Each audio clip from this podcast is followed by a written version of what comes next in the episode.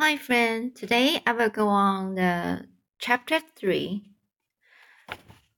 The book James and the Giant Peach, chapter 3.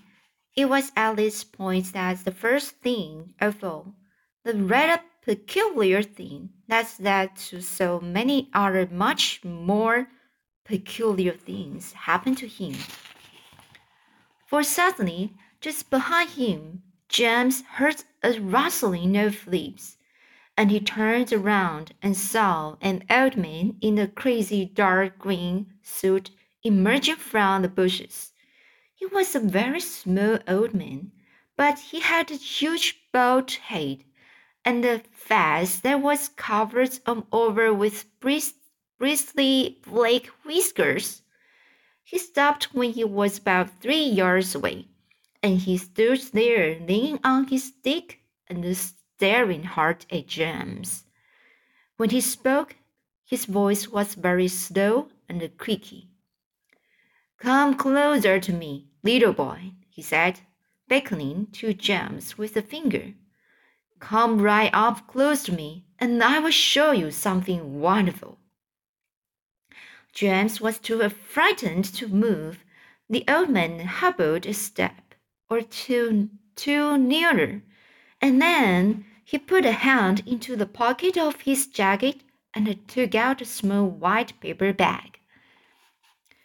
You see this? he whispered, waving the bag gently to and fro in front of James' face. You know what this is, my dear? You know what's inside this little bag? Then he came nearer still, leaning forward and pushing, pushing his face so close to James that James could feel breath blowing on his cheeks. The breath smelled musty and stale and slightly mild, um, mildewed, like air in an old cellar. Take a look, my dear, he said, opening the bag and, and tilting it toward James. Inside it, James could see a mass of tiny green things that looked like little stones or crystals, each one about the size of a grain of red rice. They were extraordinarily beautiful, and there was a strange brightness about them a sort of luminous quality that made them glow and sparkle in a most wonderful way. Listen to them, the old man whispered. Listen to them move. James stared into the bag, and sure enough, there was a faint rustling sound coming up from inside it. And then he noticed that Oh, thousands of little green things were slowly, very, very slowly stirring about and moving over each other as though they were alive. There's more power and magic in those things in there than in all the rest of the world put together, the old man said softly. But, but, what are they? James murmured, finding his voice at last. Where do they come from? Oh, ah, uh, the old man whispered. You'd never guess that. He was crouching a little now and pushing his face still closer and closer to James until the tip of his snow nose was actually touching the skin on James' forehead. Then suddenly he jumped back and began waving his stick madly in the air. Crocodile Toms, he cried. One thousand long slimy crocodile toms, point up in the sky of a date which, for twenty days and nights, with the eyeballs of lizards, all the fingers of a young monkey, the gizzard of a pig, the beak of a green parrot, the juice of a porcupine and three spoonfuls of sugar. Stew for another week, and then let the moon do the rest. All at once he pushed the white paper bag into James' hands and said, Here, you take it. it. is yours. James Henry Trotter stood there crunching the bag and staring at the old man. And now the old man said, All you've got to do is this. Take a large jug of water and pour all the little green things into it. Then very slowly, one by one, add ten hairs from your own head. They set them off. It gets them going. In a couple of minutes, the water will begin to froth and bubble furiously. As, as soon as that happens, you must quickly drink it all down. The whole jugful in one gulp. And then, my dear, you will feel it churning and boiling, boiling in your stomach, and steam will start coming out of your mouth. And immediately after that, marvelous things will start happening to you, fabulous, unbelievable things, and you will never be miserable again in your life. Because you were miserable, aren't you? You need to tell me. I know all about it. Now, off you go, and do exactly as I say. And don't whisper a word of this to those two horrible aunts of yours. Not a word. And don't let those green things in there get away from you either. Because if they do escape, then they will be working their magic upon somebody else instead of upon you. And that isn't what you want at all, is it, my dear? Whoever left meat first, be it bug, insect, animal, or tree, that will be the one who gets the full power of their magic. So hold the bag tight. Don't tear, tear the paper. Off you go. Hurry up. Don't wait. Now's the time. Hurry. With that, the old man turned away and disappeared into the bushes. The next moment, James was running back toward the house as fast as he could go. He would do it all in the kitchen, he told himself. If only he could get in there without Aunt Sponge and Aunt Spiker seeing him. He was terribly excited. He flew through the long grass and the stinging needles not caring whether he got stung or not on his bare knees. And in the distance, he could see Aunt Sponge and Aunt Spiker sitting in their chairs with their backs toward him. He swerved away from them so as to go around the other side of the house. But then suddenly, just as he was passing underneath the old peach tree that stood in the middle of the garden, his foot slipped and he fell flat on his face in the grass. The paper bag burst open as it hit the ground, and the thousands of tiny green things were scattered in all directions. James immediately picked him up, himself up onto his hands and knees and started searching around for his precious treasures. But what was this? They were all sinking into the soil. He could actually see them wriggling and twisting as they burrowed their way downward into the hard earth. And at once he reached out a hand to pitch some of them up here before it was too late, but they disappeared right under his fingers. He went after some others, and the same thing happened. He began scrabbling around frankly in an effort to catch hold of those that were left, but they were too quick for him. Each time the tips of his fingers were just about to touch them, they vanished into the, the earth, and soon, in the space of only a few seconds, every single one of them had gone. James feels like crying. He would never get them back now. They were lost, lost, lost forever. But where had they gone to? And why in the world had they been so eager to push down into the earth that late? What were they after?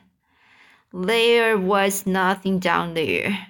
nothing except the roots of the old peach tree and a whole lot of earthworms and centipedes and insects living in the soil. But what was it that the old man had said? Whoever they, they meet first, being a bug, insect, animal, or tree, they will be the one who gets the full power of their magic.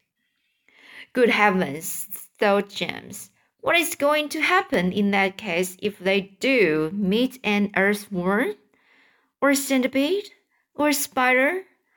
And what if they do go into the roots of the peach tree? Get up at once, you lazy little beast. A voice was suddenly shouting in James' ear. James glanced up and saw a spider standing over him, grim and tall and bony, glaring at him through her steel rimmed spectacles. Get back over there immediately and finish chopping up those dogs. She ordered, and Sponge, Sponge, face pumping as a jellyfish, came waddling up behind her sister to see what was going on. Why don't we just lower the boy down the well in a bucket and leave him there for the night? She suggested.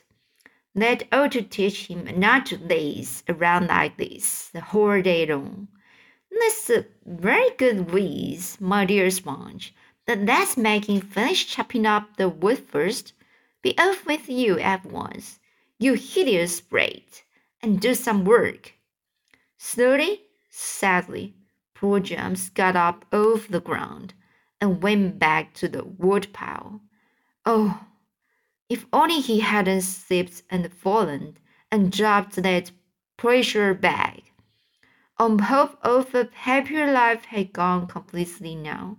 Today and tomorrow and the next day and all the other days as well would be nothing but punishment and pain, unhappiness and despair. He picked up the chopper and was just about to start chopping away again when he heard a shout behind him that made him stop and turn. Sponge, Sponge, come here at once and look at this.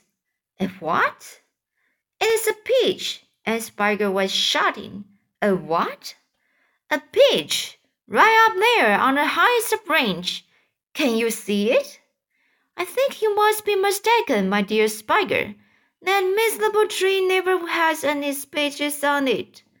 There's one on it now, Sponge. You look for yourself. You are teasing me, Spider, Spiker. You are making my mouth water on purpose when there's nothing to put in, into it. Why, that tree's never even had a blossom on it, let alone a peach. Right up on the highest branch, you say? I can't see a thing. Very funny. Oh, oh, oh, very funny. Ah, oh, how good gracious me. Well, I will be blowed. There really is a peach up there. A nice big one, too. And Spiker said, A beauty, a beauty. And Sponge cried out. At this point, James slowly put down his chopper and turned and looked across at the two women, who were standing underneath the peach tree. Something is about to happen, he told himself. Something peculiar is about to happen any moment. He hasn't the faintest idea what it might be, but he could feel it in his bones that something was going to happen soon.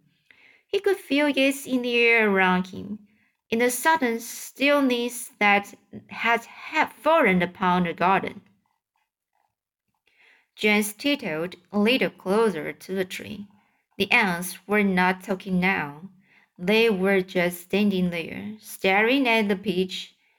There was not a sound anywhere, not even a breath of wind, and overhead the sun blazed down upon them out of the deep blue sky. It looks ripe to me. And Spiker said, breaking the silence. Then why don't we eat it? And Sponge suggested, licking her thick lips. We can have half each. Hey, you, James, come over here at once and climb this tree. James came running over. I want you to pick that peach up there on the highest branch. And Sponge went on. Can you see it? Yes, Aunt Sponge, I can see it. And don't you dare to eat any of it yourself. You and Spiker and I are going to have it between us right here and now. Half each. Get on with you. Off you go. James crouched over to the tree trunk. Stop! And Spiker said quickly, Hold everything. She was staring up into the branches with her mouth wide open and her eyes bulging as though she had seen a ghost. Look, she said. Look, Sponge, look. What's the matter with you? And Sponge demanded. It's growing. And Spiker cried. It's getting bigger and bigger. What is? The peach, of course. You are joking. Well, look for yourself. But my dear Spiker, that's perfectly ridiculous. That's impossible. That's, that's, that's. Now, wait just a minute. No, no, that can't be right. No, yes, Great Scott. The thing really is growing. It's nearly twice as big already, and Spike shouted, It can't be true. It is true. It must be a miracle. Watch it, watch it. I'm watching it. Great heavens alive! And Spiker yelled. I can actually see the thing bulging and swelling before my very eyes. So that's it today. It's very interesting story, right? And I think it's very funny. And uh, the two horrible aunts is very fun too. Okay, so see you